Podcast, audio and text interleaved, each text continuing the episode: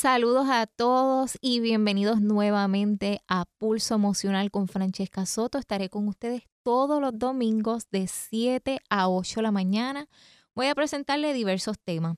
Ahora, hoy invité de nuevo al doctor Costa, que es profesional quien se dedica a adiestrar en cuestión de a, terapistas en adicción. Correcto. Y me parece sumamente interesante darle seguimiento a este tema porque esto es un tema tan largo, tan abarcador, o sea, hay que hacer varios resúmenes de diferentes tipos de términos. Y lo traigo nuevamente porque en Puerto Rico estos tipos de temas no se tocan mucho. Obviamente no se puede mencionar ciertos tipos de marcas de medicamentos porque pues ya son marcas registradas y hay unas implicaciones y pues no se debe de hacer. Nosotros lo estamos mencionando todo de una forma general. Y educativa. Exacto, educativa y preventiva. Este tipo de sustancia este, hace esto y esto otro, pero tampoco no quiere decir que sean negativas del todo. Si son recetadas, son necesarias. El punto que nosotros queremos llevar es cuando se toman ciertos medicamentos ya sea el cannabis medicinal. Quiero que le, este, le cuente a, a, los radios escucha y a quienes nos está viendo a través de video un poco, porque no tengo ahora mismo un stand para poner una cámara, no, no podemos hacer esto, esta grabación de una forma bonita, pero quisiera que les cuente sobre el cannabis medicinal cuando es recetado, vamos a suponer, a Juana y María le dice, wow, qué bien te ves, ¿qué estás tomando? Y, ella le dice, ay, el cannabis medicinal para este tipo de dolor, también me ayuda para la artritis, para esto y esto otro, pero ¿qué pasa? María no se lo recetaron. Claro. ¿Qué pasa cuando tú aceptas estos tipos de medicamentos que aunque tú lees y buscas la información bien bonita, por Google o por cualquier medio, siempre va a haber los pros y los contras, pero cuando lees esos beneficios bien lindos y Juana te dice, mira, estos son los beneficios, ya puedo caminar bien y todo, ya no tengo artritis, ¿qué pasa si María acepta este tipo de medicamentos sin ser recetado? ¿Qué tipo de implicaciones puede tener? Porque como se habla tan bonito. Claro. me imagino que siempre va a haber sus implicaciones. yo, yo entiendo que en esa premisa se da la misma situación de lo que hablamos con relación a los opiáceos. Eh, técnicamente, cuando eso sucede, se está abusando y por lo tanto hay un factor de riesgo ahí. Eh, nuevamente hacemos la salvedad, no es que estemos en contra, ni tampoco estemos aquí hablando a favor, porque el uso del cannabis terapéutico pues tiene su función sobre todo lo, lo, presentas muy bien, la, la, investigación es bastante sostenible en cuanto a manejo del dolor. En cuanto a otras condiciones está de una manera prometedora. Ahora, ¿cuáles podrían ser los riesgos? Mira, si, si dosis de cannabis terapéutico tienen un alto contenido de THC, que es ingrediente psicoactivo, va específicamente a unos receptores del cerebro y te crea entonces unos estados alterados comúnmente, ¿verdad? Lo que le llaman el high o popularmente la nota. Y esta persona nunca ha hecho uso de cannabis, ahí puede tener un evento de sentirse eh, como si estuviese bajo los efectos del alcohol. Eso se llama influenciada por una sustancia. Y aunque no tenía la intención de hacerlo recreacional, no deja de haber entrado ese psicoactivo y, por ejemplo, si está guiando un vehículo de motor o está en una actividad que requiera mayor concentración, el cannabis tiene como efecto secundario dificultad en la coordinación de memoria y de movimiento. Y ahí es que viene e, este énfasis en las industrias, sobre todo privadas, de poder decirle a la industria del cannabis, mira, nosotros no estamos en contra, pero necesitamos proteger la seguridad, tanto de nuestros empleados como del ambiente laboral, porque es contraindicado. En algunas posiciones, el uso del cannabis terapéutico, aunque sea recomendado en dosis. Para los radioescuchas que no saben bien lo que es el término de ingredientes que te producen cambios psicoactivos, ¿qué es? Danos unos ejemplos. Bueno, pues básicamente una droga que entra al cerebro y entonces activa unas áreas específicas del cerebro, nuevamente que tienen que ver con regular eh, descanso o con regular activación. En ese sentido, técnicamente todas las sustancias que van en esas dos direcciones eh, tienen un efecto bioquímico en el cerebro. Y ahí, ahí es curioso porque psicoactivo realmente es lo que comúnmente la gente usa para poder entonces relacionarse y hacer este recreativamente el uso de unas sustancias que son indicadas para uso médico, pero en este caso no lo hacen así, sino que van indicadas para activar unas áreas del cerebro para entonces poder tener una respuesta y un rendimiento en otra dirección.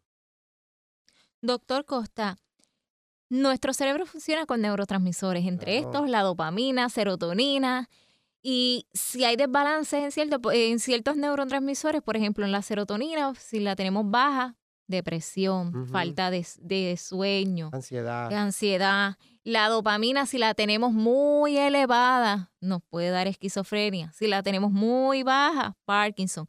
¿Qué pasa con estos medicamentos? Este, no medicamentos, sino ciertas sustancias ilegales que te bloquean la dopamina. ¿Qué efecto implica en el cerebro? Si, si es que nos puedes hablar de esto un poco. Pues no sé si sea la, expresión de bloquear la dopamina, sí podemos decir que a nivel eh, dopaminérgico, por ejemplo, la, el uso de la cocaína la altera. Exacto, la cocaína es una de las Igualmente se ha identificado en el uso del alcohol.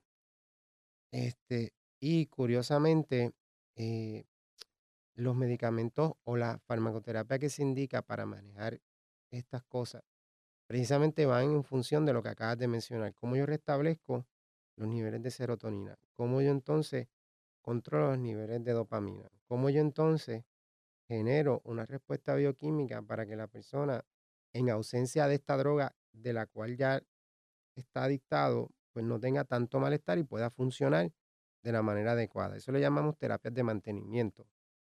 Y ahí entonces los pacientes tienen que tener una disciplina y ser responsables en poder tomar su medicación de la manera indicada y obviamente, esto es un punto que quizás en algún otro momento lo puedas traer, tienen que tener el compromiso de la abstinencia. La abstinencia no puede ser aquí eh, comprometida, ¿verdad? Y hay, hay, hay muchas voces hoy día en el campo de las adicciones que tratan de presentar alternativas a la abstinencia. Bueno, eso está bien para asuntos de cronicidad y de personas que realmente ya tienen unos desgastes y unos compromisos tan marcados en el cerebro que sus posibilidades de mantener la abstinencia son muy mínimas. Y entonces los acercamientos son dirigidos a darle servicio mientras están activos. Y eso le llamamos reducción de daño. Pero para poder tener una respuesta prolongada y poder restablecer los niveles en el cerebro y el funcionamiento biopsicosocial de esa persona, necesitas entrar en una estructura de tratamiento, de farmacoterapia de, medica, de, de, de counseling que esté asistido con medicación. Eh, hay que entender, y esto es bien importante, o sea, la recuperación es posible y el tratamiento funciona. Nosotros como profesionales no podemos eh, dejar eso a un lado ni tampoco hacer escuelas porque hayan unas voces que tengan mucha exposición porque le haya resultado uno y otro ya la parte científica, como la adicción como una ciencia, está, hay muchas investigaciones, hay escuelas formales, nosotros tenemos estos grupos que adiestramos diferentes profesionales, traemos, traemos lo que es la ciencia, la investigación, hacemos la integración con la práctica y le presentamos las modalidades. No es que estemos a favor de una u otra, estamos a favor de la recuperación de las personas y esa es nuestra meta desarrollar una fuerza de trabajo y de hecho tenemos próximamente este, por eso, por eso en el día de hoy me hubiera gustado que estuviera presente un ex adicto que pasó por este proceso de la recuperación. Sé que muchas personas que pasaron por este mundo de las adicciones están totalmente en contra de que se legalice ciertas sustancias, de que ciertas sustancias sean bien accesibles al mercado, porque ellos reconocen y saben lo difícil que es levantarse y salir de este proceso. Esto no es fácil y la abstinencia eso es número uno eh, eh, para todo, para diferentes tipos de casos. Y me gusta siempre mencionar el tema de los neurotransmisores porque es que esa es la base de todo. Ahora mismo, en cuanto a la, acetilcolina. Si la tenemos baja, ¿qué nos puede dar? Alzheimer. Entonces en Puerto Rico tenemos diferentes tipos de condiciones y casos que muchas personas desconocen que pudo haber llevado a esta persona a tener hoy, hoy día un diagnóstico de Alzheimer o de Parkinson. Entonces, hay ciertos tipos de sustancias que te bloquean estos neurotransmisores y adicional a que te, lo, este, te los bloquean, que te los activan y te los pone todos al garete. En el caso de, del alcohol, este, se dice que te altera todos los neurotransmisores, toditos. Y entonces el alcohol es algo que es tan accesible y se lleva tanto a las playas. Entonces estamos en época donde muchas personas hacen su, camping y todas estas este, eh, este, diferentes eventos. Entonces, muchas veces nos preguntamos por qué las personas están tan violentas, por qué ocurre estas peleas, por qué hay este tipo de agresividad pero entonces hay que saber qué es lo que está ahí alrededor de ese evento. Entonces uno pensarlo también dos, dos y tres veces. Saber qué es mi hijo está consumiendo, quiénes son los amigos de, de mi hijo, qué este porque lamentablemente el mundo de la droga, esto muchas veces comienza bien temprano. ¿Cuál es el caso más temprano de edad que usted ha, eh, ha tenido como participante? desde los 12 años ya comienzan a, mezclar. Esa es una de las edades más medias así que este en cuestión de estadística. y te hago esta pregunta porque muchas personas se quedan impactadas con ciertas conductas de algunos jovencitos y cuando verifican este jovencito tenía una adicción ya con 16 años, ya sea a una marihuana, cocaína o a cierto tipo de mezclas de sustancias. Entonces, como sociedad no podemos sorprendernos de estos tipos de casos o, wow, este mató a su hermano o este mató a su mamá, sino preguntarnos qué alteró, qué, parte del cerebro estuvo ahí alterada. Y, y si fue como consecuencia, como bien mencionan, del abuso de sustancias, que pudo haber tenido un origen recreacional, pero también, bien lo mencionaste al inicio del programa, que también pudo haber sido que tenía eh, eh, accesibilidad en la casa a medicamentos controlados. Mira, te voy a dar una estadística de Colorado. Señores, esto es pura estadística. Eh, se ha reportado incidentes de accidentes en aumento en niños y adolescentes, porque obviamente Colorado es una jurisdicción que tiene aprobado el uso legal de la marihuana y la marihuana está disponible en la casa. Eso por darte un ejemplo entre, entre muchos otros. Este, hoy día se, eh, se da lo que se llaman también la sintética. El cannabis sintético no es marihuana, es sintético y muchas veces se le llama así y no se sabe ni siquiera si es cannabis sintético. Este tipo de sustancia está bien popular entre adolescentes. Entonces la idea es, ya sea que porque lo recibieron de la web o porque algún eh, amigo eh, o un grupo le dijo, mira, si usas esto, te produce esto. Y eso es lo que hacen, que usan la presión de grupo. Entonces la vulnerabilidad del adolescente en su proceso de desarrollo, pues es un terreno fértil.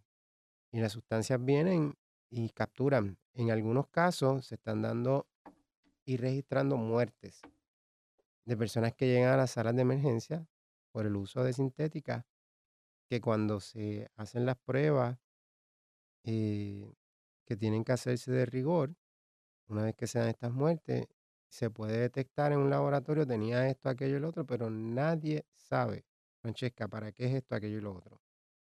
Y te doy este dato que es bien, bien preocupante.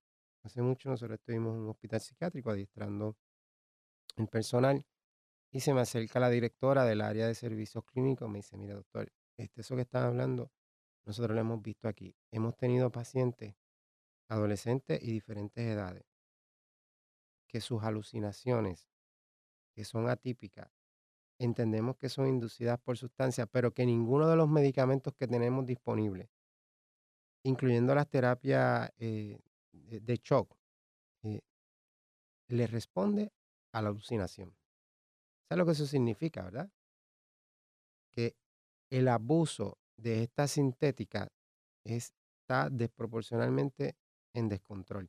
Y son lo que llevan a las personas a este tipo de actos, que no es que estemos diciendo que esté directamente relacionada con ese evento, pero se han documentado en Nueva York y en otros sitios otros actos relacionados. Bueno, en Puerto Rico hubo un caso sumamente fuerte que fue de estas personas esto, que fueron a pagar su, o sea, el dueño de la casa que la tenía alquilada le fue a pedir el cobro y estas personas llegaron al hogar supuestamente a pagarle este, el alquiler y estaban bajo efecto de sustancias, que fue el caso donde mataron, no sé si recuerda, a una familia entera y, eh, hubo un sobreviviente que lo arrojaron en el puente y todo, un muchachito de 13 años que sobrevivió, ante esto y las señales, no sé exactamente cuáles fueron los exámenes tóxicos, pero cuando tú veías este tipo de perfil de conducta, se reflejaba que era el abuso a, cierta sustancia, un ejemplo de ella, la, la cocaína.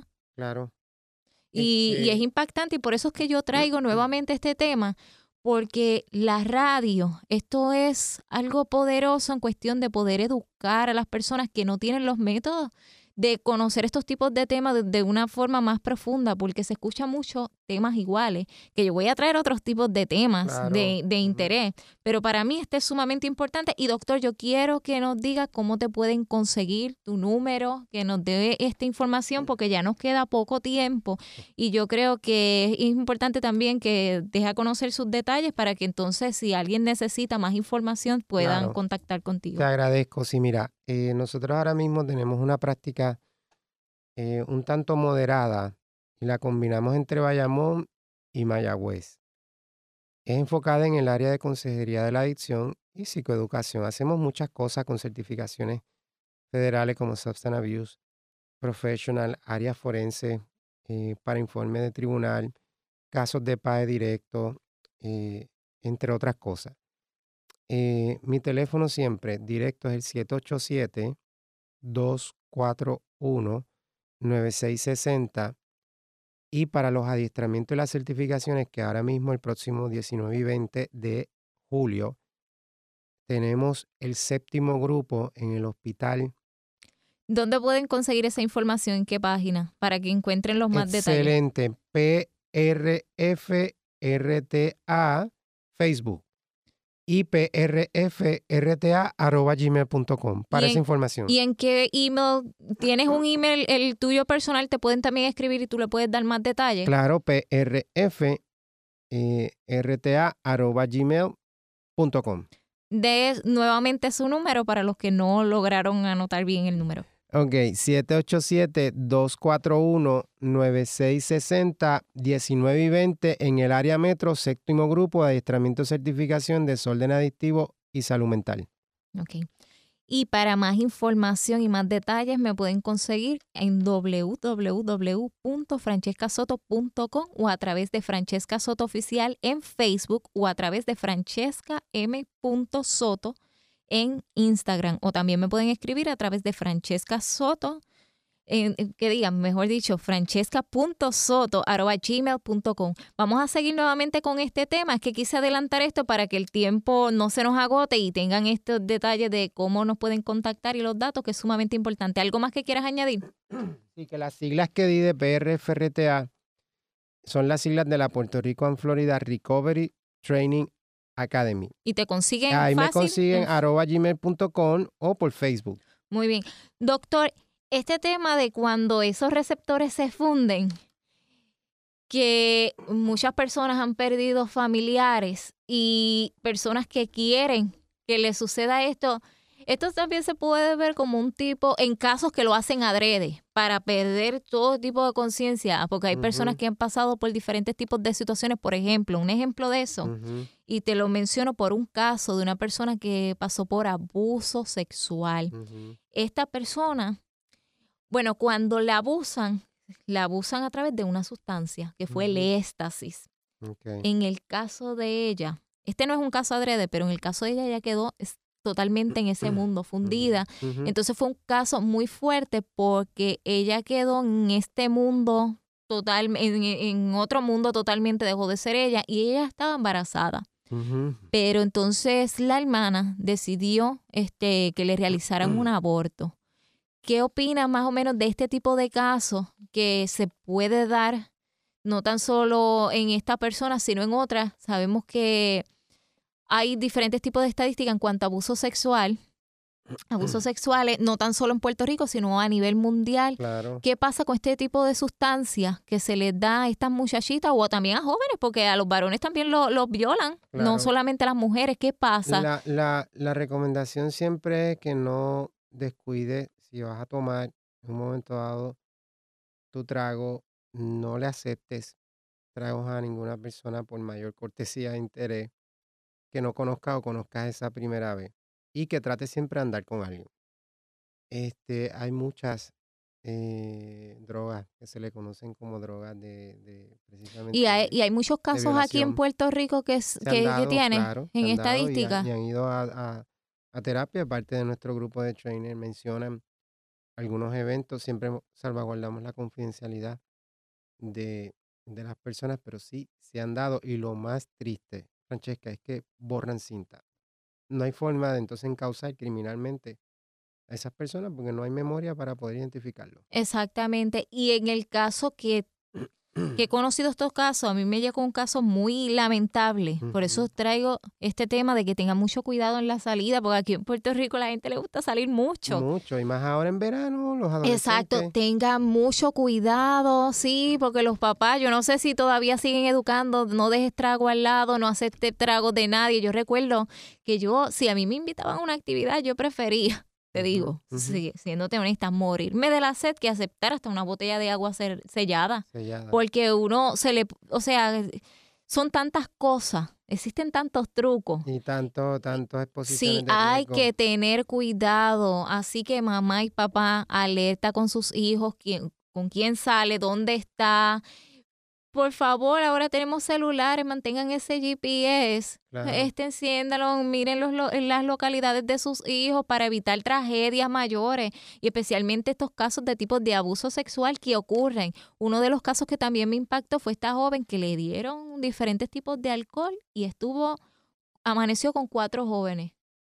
Y entonces ella se preguntaba que qué me pasó, qué me hicieron, abusaron de mí. Entonces tuvo que pasar por todo ese trauma de procesos de análisis para saber si algún tipo de enfermedad de transmisión sexual o algún embarazo. Aunque ustedes no lo crean, casos como este puede, este, han ocurrido de jovencitas que quedan embarazadas sin saber quién es su papá porque la han abusado bajo efectos de diferentes tipos de sustancias entre alcohol y drogas. Así que alerta y más en esta época de vacaciones. De vacaciones, totalmente de acuerdo. Y, y muchos casos que se dan de accidentes de vehículos de motor bajo los efectos del alcohol, porque el alcohol es un, es un hipnótico sedativo. O sea, tú tienes una capacidad de beber cierta cantidad de alcohol y llega el momento en que el alcohol y ya sea que tú acabaste la actividad y vas para tu casa, que te noquea. Y hay muchos casos de muerte, accidentes, no solamente eh, eh, trágicos y fatales, sino también que las personas no quedan igual eh, para el resto de su vida por estar bajo los efectos de alcohol o sustancia. Y cuando se, se combinan es peor. No, y te toqué un poco el tema del suicidio, porque el suicidio se puede dar también de personas que quieran darse una sobredosis para atentar contra su vida. Sabemos que este, la herramienta número uno en casos de suicidio es el, ahorcamiento o algún tipo de, de arma. Esas son las número uno. Mira, doctor, estamos ya cortos de tiempo y este tema, doctor Costa, es sumamente interesante. Este, me pueden conseguir a través de Francesca Soto Oficial en Facebook o Francesca M. Soto en Instagram o a través de www.francescasoto.com. Ahí va a haber más detalles o a través de francesca.soto.gmail.com. Este tema de hoy me interesó y me interesó nuevamente traerlo porque es necesario que todos sigan escuchando sobre el problema y las implicaciones de diferentes tipos de sustancias y de las adicciones. Así que gracias a todos por sintonizarnos. Así que los espero el próximo domingo por Pulso Emocional con Francesca Soto, todos los domingos de 7 a 8 de la mañana.